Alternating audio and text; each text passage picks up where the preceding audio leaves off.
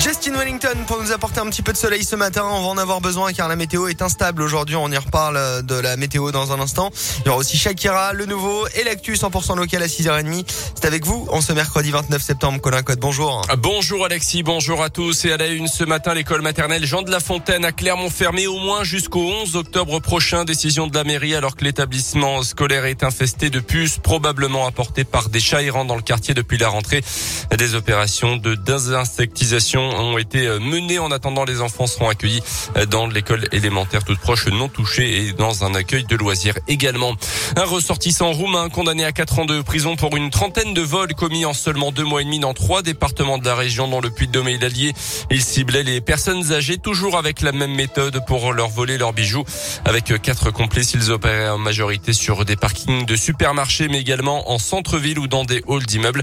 Le principal prévenu a été maintenu en détention. Un ouf de soulagement pour les proches d'Alassane Soirée menacé d'expulsion. Cet étudiant guinéen de 22 ans pourra poursuivre ses études de droit à Clermont. Le tribunal administratif a annulé hier l'arrêté qui le plaçait sous le coup d'une obligation de quitter le territoire français. Un recours avait été déposé devant la justice. Parti de Guinée, il était arrivé en France en janvier 2019 en passant par le Maroc, notamment la préfecture doit désormais lui remettre un récépissé lui permettant de rester régulièrement sur le territoire. De plus en plus d'entreprises victimes de cyberattaques en ce moment dans notre seule région Auvergne-Rhône-Alpes. Ces actes ont augmenté de 400% en un an et elles visent plus particulièrement les TPE-PME.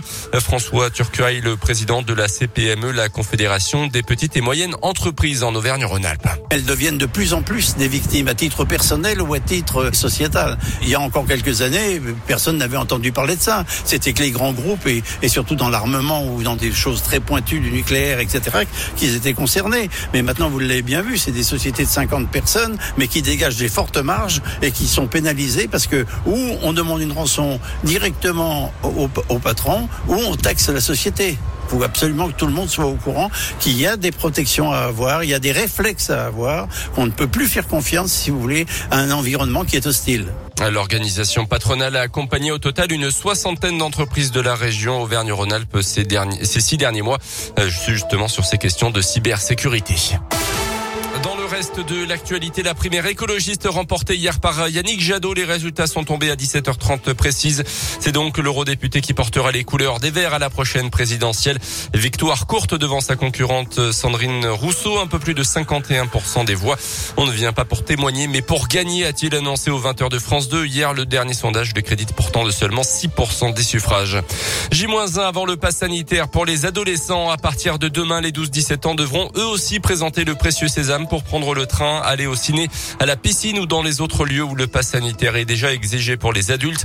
Le gouvernement qui sort également le carnet de chèques pour la culture, 400 millions d'euros supplémentaires pour le développement des industries culturelles et filières durement touchées par la crise annoncée hier le ministère.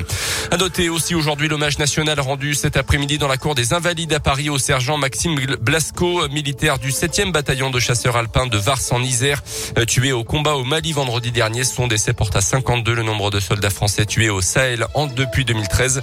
Il avait été plusieurs fois décoré pour ses services, notamment le sauvetage spectaculaire en opération de deux de ses camarades après le crash de leur hélicoptère. C'était en 2019. Les sports avec le foot et après son match nul contre les Belges de Bruges lors de la première journée de la Ligue des Champions, le PSG s'est imposé 2-0 hier soir contre Manchester City pour la deuxième journée de la phase de groupe. Manchester City, autre favori de la compétition. Ce soir, Lille joue en Autriche à Salzbourg. À noter aussi la défaite surprenante du Real Madrid à domicile face à un petit club moldave, le shérif Tiraspol.